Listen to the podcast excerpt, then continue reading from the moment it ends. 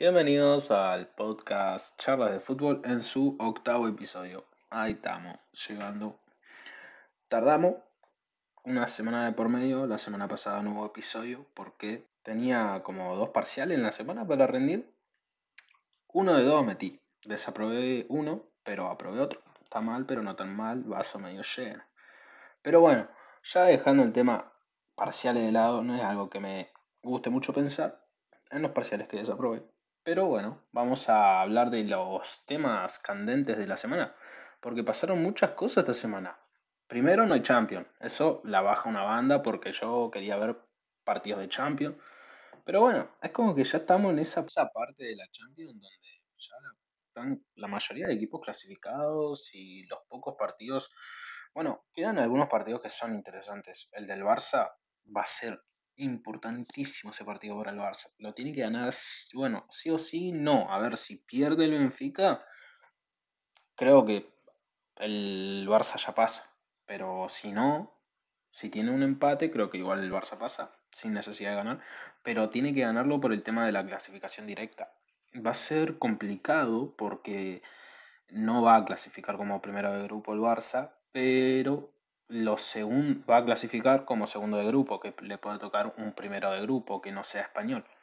Así que vamos a ver, va a estar bueno, va a estar bueno, va a estar interesante ese partido. Yo lo voy a ver sí o sí. Seguro. Ese partido es la semana que viene, el miércoles, si no me equivoco, a las 5 de la tarde. Pero horario argentino. Pero bueno, ya vamos a pasar a otro tema que va un poco relacionado porque es más o menos del, ahí hablando indirectamente del Barça, pero de Leo Messi. El balón de oro, séptimo balón de oro de Messi.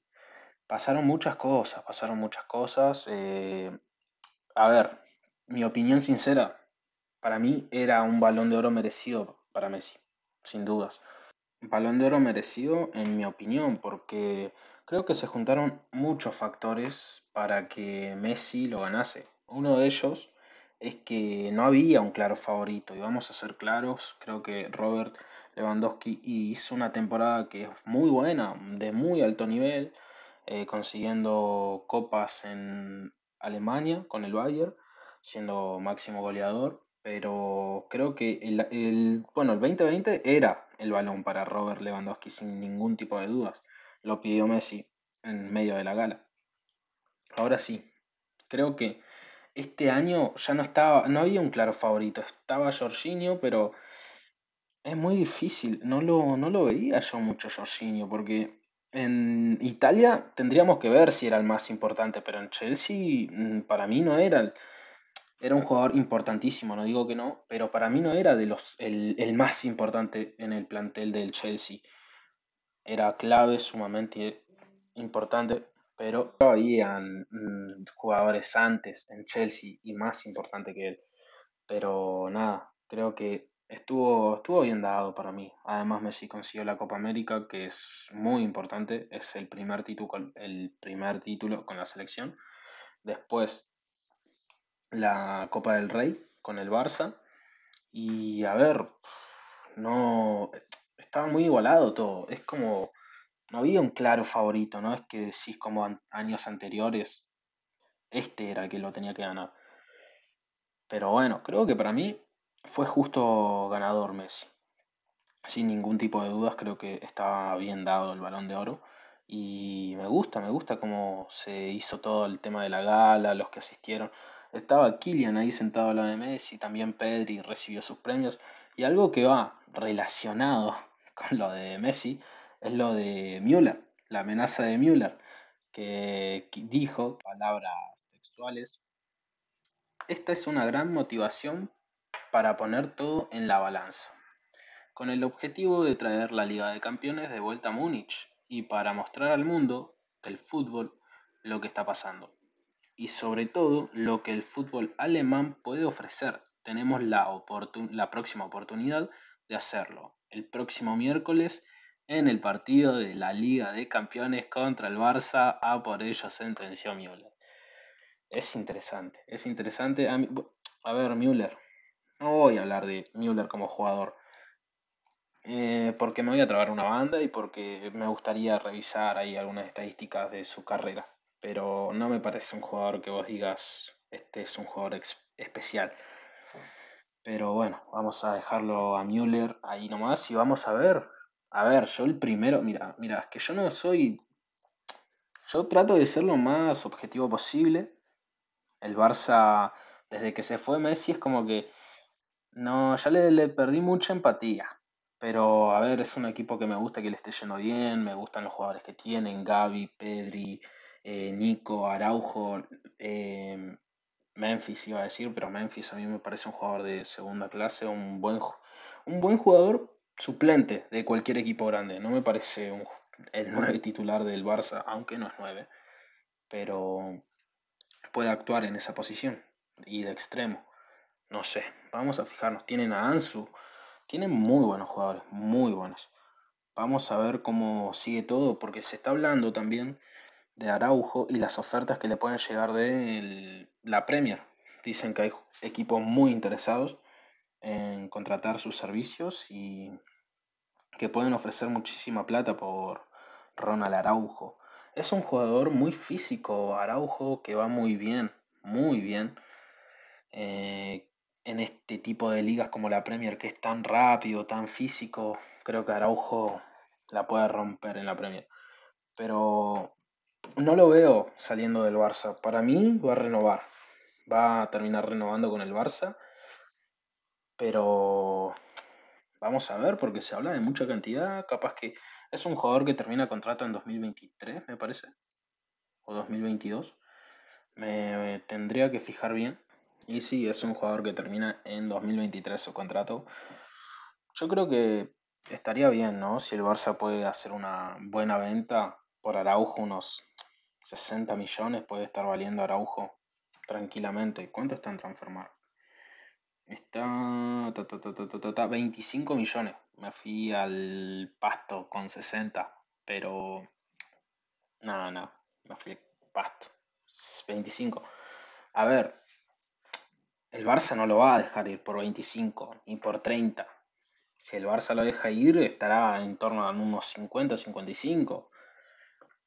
Vamos a ver, pueden poner mucha plata por Araujo y sería interesante ver qué pasa con la carrera. A mí me interesa, además es uruguayo, va el choque re bien.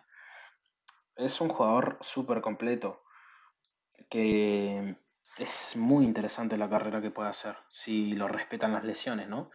Eh, voy a tomar un poco de agua porque, porque me estaba ahogando, pero nada, vamos a seguir con el tema y el partido del Madrid porque es un tema que es muy interesante para hablar. El tema de Madrid es una buena explosión la que está teniendo Vinicius. Es una, bueno, sabemos que es un jugador mucho más hecho hoy en día que hace una temporada atrás prácticamente. Lleva los, me lleva más goles en.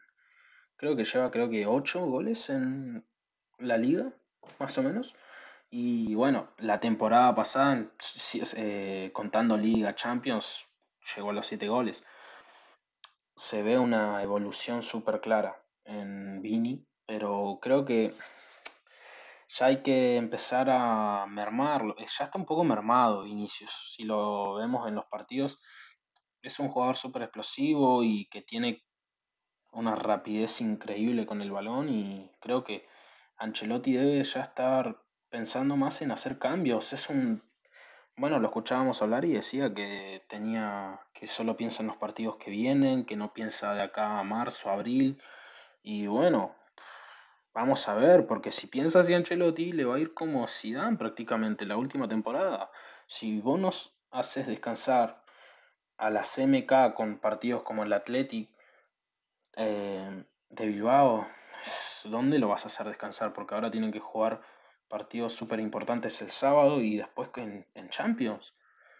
No sé, creo que ya van a tener que darle rodaje mucho más a Camavinga, aunque cuando arrancó Camavinga no arrancó bien prácticamente de titular, porque los primeros partidos y su debut fue entrando de reserva y lo hizo muy bien, muy bien, pero de titular no le fue tan bien. A ver, tiene 18 años, eh, viene de Francia, no es su país, España.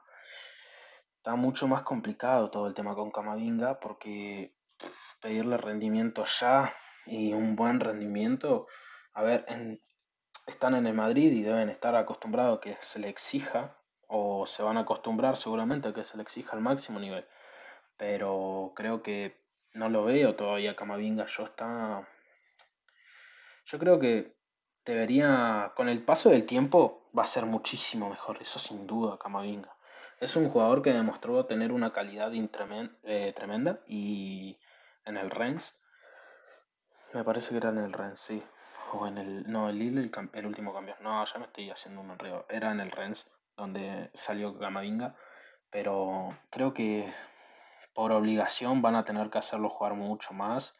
Y igual que Fede, que está lesionado, se lesionó con el, en el último partido que jugó fue el del Barça, que tuvo ahí un choque duro. Pero vamos a ver qué pasa con la CMK. Yo creo que Vinicius también ya lo tenés que hacer descansar un poco, ¿no? Y algo que me sorprendió, que seguramente no sea muy una opinión muy popular, que digamos, ni populista, pero el caso Benzema. Este año Benzema, si te pones a ver los partidos de Madrid, que yo miro bastante, el tema de resúmenes, después, bueno, el mundo del Madrid en general es un... me gusta, pero... y trato de estar al día con todo. Pero ya vemos a un Real Madrid mucho más, a un Real Madrid bien, mejor que la temporada pasada hasta ahora yo tengo una opinión un poco más profunda que es que no mejoró prácticamente nada Ancelotti con la temporada pasada. La única diferencia es que Vini explotó este año y no el pasado. Vamos a ver que, cómo sigue todo. Espero que pueda mejorar Ancelotti en lo táctico porque ya hay dos partidos claros donde lo dejan en evidencia de que tácticamente el equipo no se le queda una idea. Y ya no es tanto culpa de los jugadores, para mí ya un poco más el tema del armado del equipo en el que tiene Ancelotti.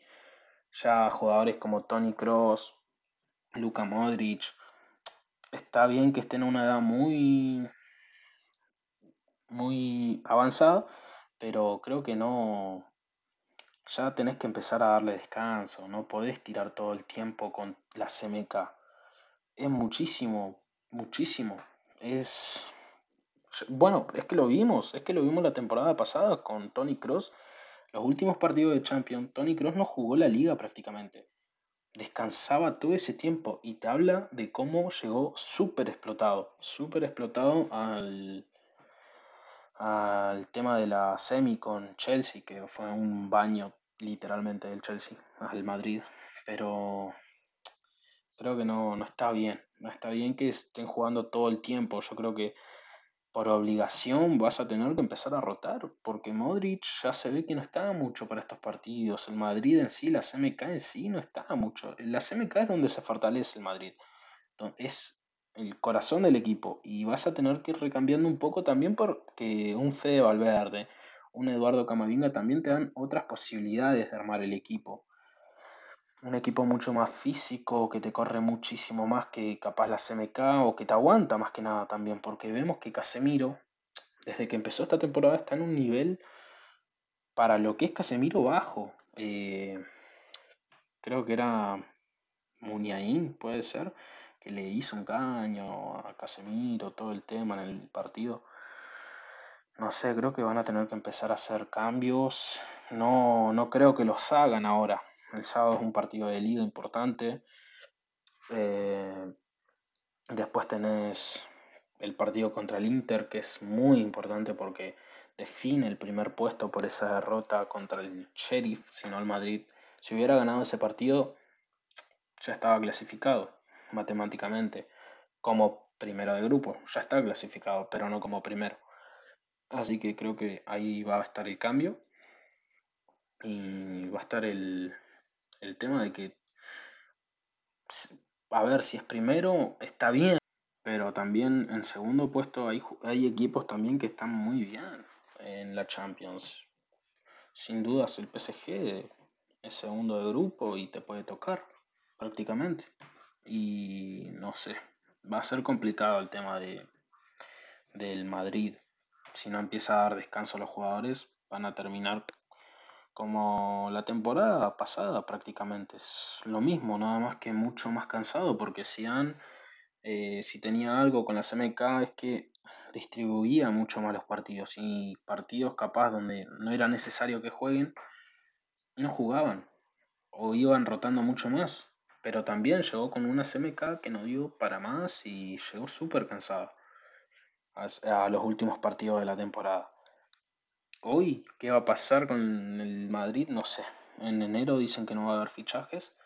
A menos que se vaya, salgan, hayan muchas salidas, pero yo tampoco veo al Madrid fichando en enero. Se puede cerrar el fichaje de Mbappé en enero, o sea, se va a cerrar para mí, no creo que pase nada raro. Además, en el caso Kylian te da mucha seguridad, porque es un jugador que ningún otro equipo se relacionó con Kylian. En un momento apareció el Liverpool, pero ¿cuánto duró la noticia? Meses, muy pocos. Y con el Madrid es cosa de años que llegó la noticia. Eh, seguramente se cierre todo en enero con Mbappé y llegue el primero de julio. ¿Julio o junio? Mm, siempre me confundo de mes, el mes de fichajes. Creo que junio. Y vamos a ver, vamos a ver qué pasa con el tema de Kylian. Subió un Instagram Story, me parece, donde reposteó un cómic donde eh, en ese cómic estaría el fichaje del Madrid, onda, está ahí metido el Madrid. Eh, yo creo que ya está todo dado. Yo creo que ya está todo dado. Yo me muero por ver a Kylian con la camiseta blanca. Ojo, yo soy bastante del Madrid. En España me encanta el Madrid. Pero si tengo que hablar del Barça, no hay drama, reconozco lo mérito. Y son equipos distintos, son equipos distintos, filosofías distintas. A mí me gusta mucho más la del Real Madrid, no, no por otra cosa, sino también un poco por la ideología de juego que llevaron a través de la temporada y cómo demostraron ser el mejor equipo del mundo y uno de los más, de los más éticos, como el Bayern, a través del tiempo. Así que nada, son equipos distintos, no, no hay otra manera de decirlo, ¿no? Pero claro que cada uno tiene sus cosas buenas y cosas malas. Ese ruido fue del celu, ¿eh? Estoy con el celu acá con las notas. Para no olvidarme, viste los temas y esto, porque esto es un tema. Esto. Cualquier momento se te olvidan los temas acá. Pero fichaje de Ferran y de Dembélé.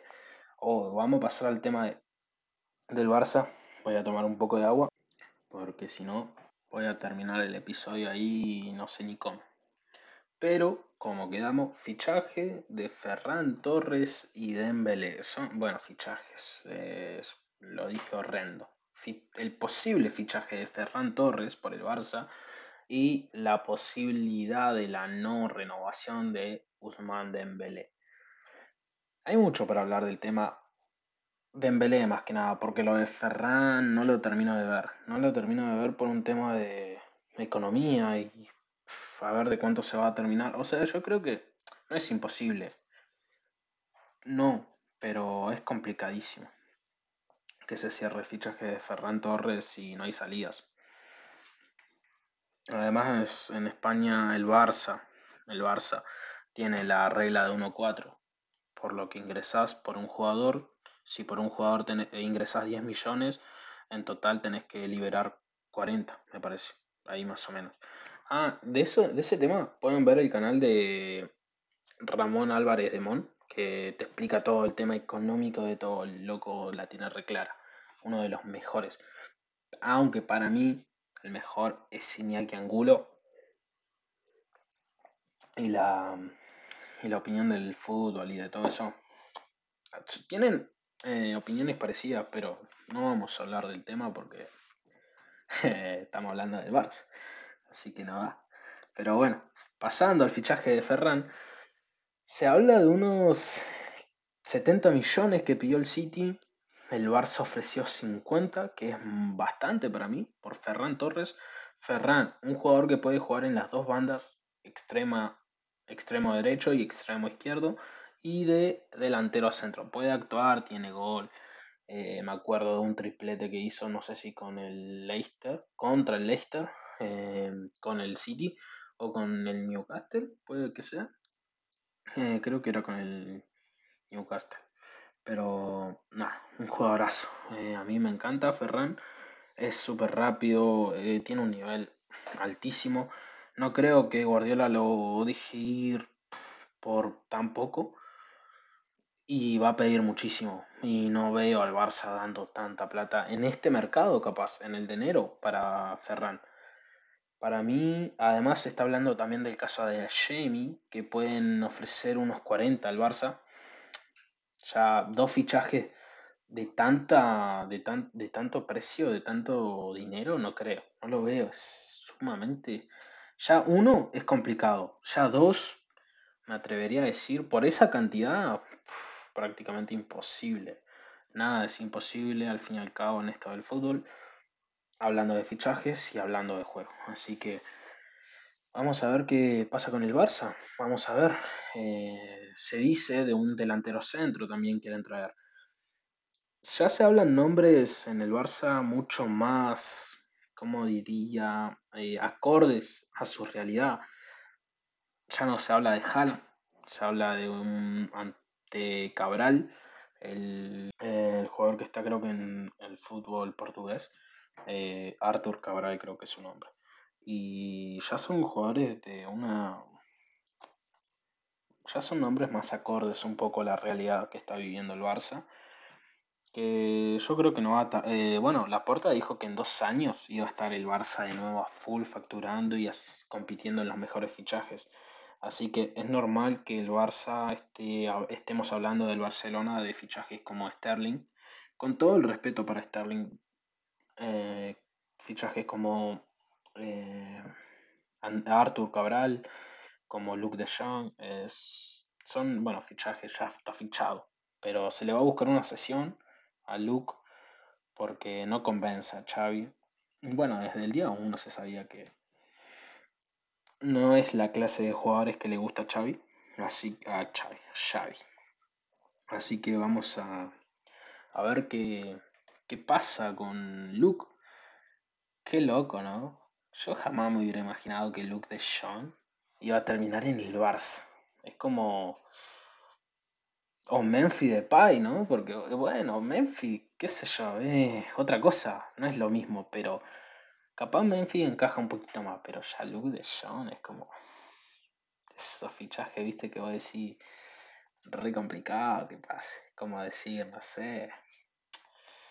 A ver, Migliore a River, a Boca.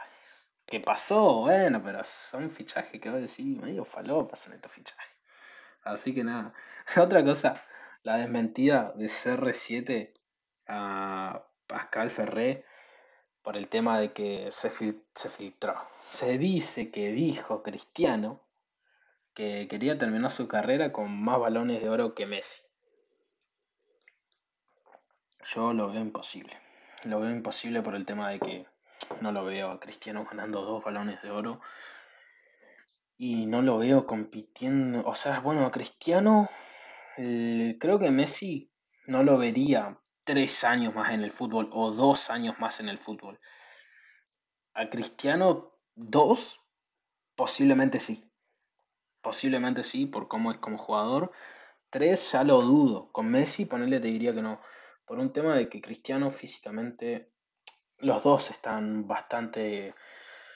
Se le nota que ya hay que cuidarlos mucho más a esta altura, hay que resguardarlo mucho más. El equipo para ganar con ellos tiene que ser un equipo prácticamente ideal pero ideal para ellos, ¿no?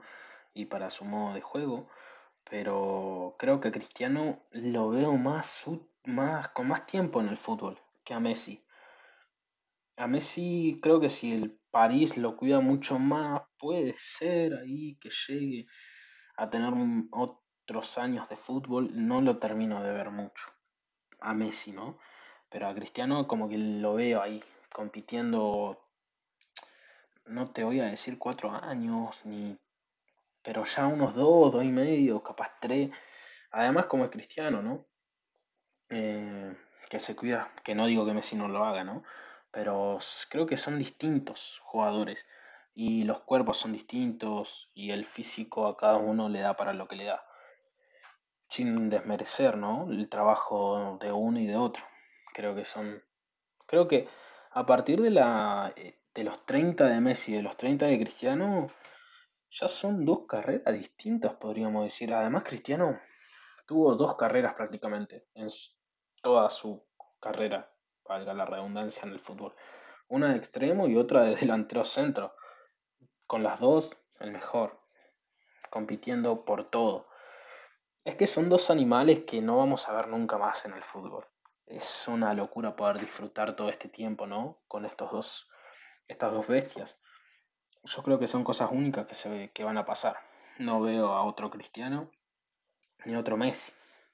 Sí veo a otro Kylian Mbappé y otro Haaland, que siguen siendo dos animales súper competitivos, súper de la élite, pero es distinto, es distinto ya un Messi y Cristiano ya no van a pasar y nada, afortunados, ¿no? Igual que la BBC y la MCN, para mí la MCN fue increíble. Ese, tridente, cómo jugaba, cómo jugaba ese tridente, cómo se, cómo se complementaban. La edad de Messi ideal, la de Neymar ideal, la de Suárez ideal. Eran, era otra cosa. Ese tridente era otra cosa. A ver, después la directiva puso, cuando ganaron el triplete, el eslogan fue tridente triplete. A mí me parecía una estupidez, ¿no? Porque no ganás un, un triplete con Messi, Neymar y Suárez, que te pueden ayudar muchísimo, que eran de los mejores, pero no, no va al caso. No va al caso y no era posible prácticamente. Em, además, Luis Enrique en el 2015 hizo un laburazo, un laburazo. Además, creo que eran los últimos años de Xavi. También de Iniesta, Busquets, bueno, Busquets sigue ahí le cuesta un poco más, pero sigue estando muy bien, muy bien. Eh, y ahora con Xavi se ve un Busquets como el de Luis Enrique, mucho más activo en el juego. Es otra cosa este Busquets, al que era con Ronald. Pero nada, 27 minutos. Qué loco, ¿no? Porque yo empecé el podcast y llegar a 10 minutos era todo un logro. Y ahora es como 27 bueno, yo igual, yo, yo me considero una persona que le gusta hablar. Así que nada, 27 minutos yo creo que está súper bien. Eh, no sé, no prometo nada que caiga un episodio ahí en la semana. Capaz que sí, capaz que no, pero no creo. Tengo que rendir parciales, recuperatorio, todas esas cosas. Así que no creo, no creo, pero el jueves seguro episodio ahí. Y hoy es las 2 de la tarde. Bueno, vamos a cortar porque ya hay que hacer cosas. Así que nada, nos vemos el próximo jueves. Y nada, vamos a ver qué nos deja esta semana y el jueves con Champions. Buenísima esa. Qué planazo va a ser ese, ver ese Bayern. Barça ahí, vamos a ver cómo. Es que a mí lo que me emociona es que el Barça va a estar ahí a full, a full, a full, a full y súper motivado, súper al ataque. Ah, va a ser un partidazo. Al menos los primeros 45 minutos espero que sea un partidazo. Después, bueno, lo negociamos. Pero los primeros, el primer tiempo de ese partido o los últimos minutos del segundo que se ponga modo Premier los últimos 10 minutos, no, no, no, sería impresionante. Pero nada, lo vamos a dejar por acá. Saludos, 29 minutos. Eh, una banda, chao. Hablo una banda pero hablamos de cosas interesantes que pasaron en la semana. Así que nada, chao, lo dejamos acá, nos vemos el jueves que viene, dentro de siete días, nos vemos, nos escuchamos, nos escuchamos, pero nada, el jueves que viene nos vemos y nos vemos, chao, chao, un saludo.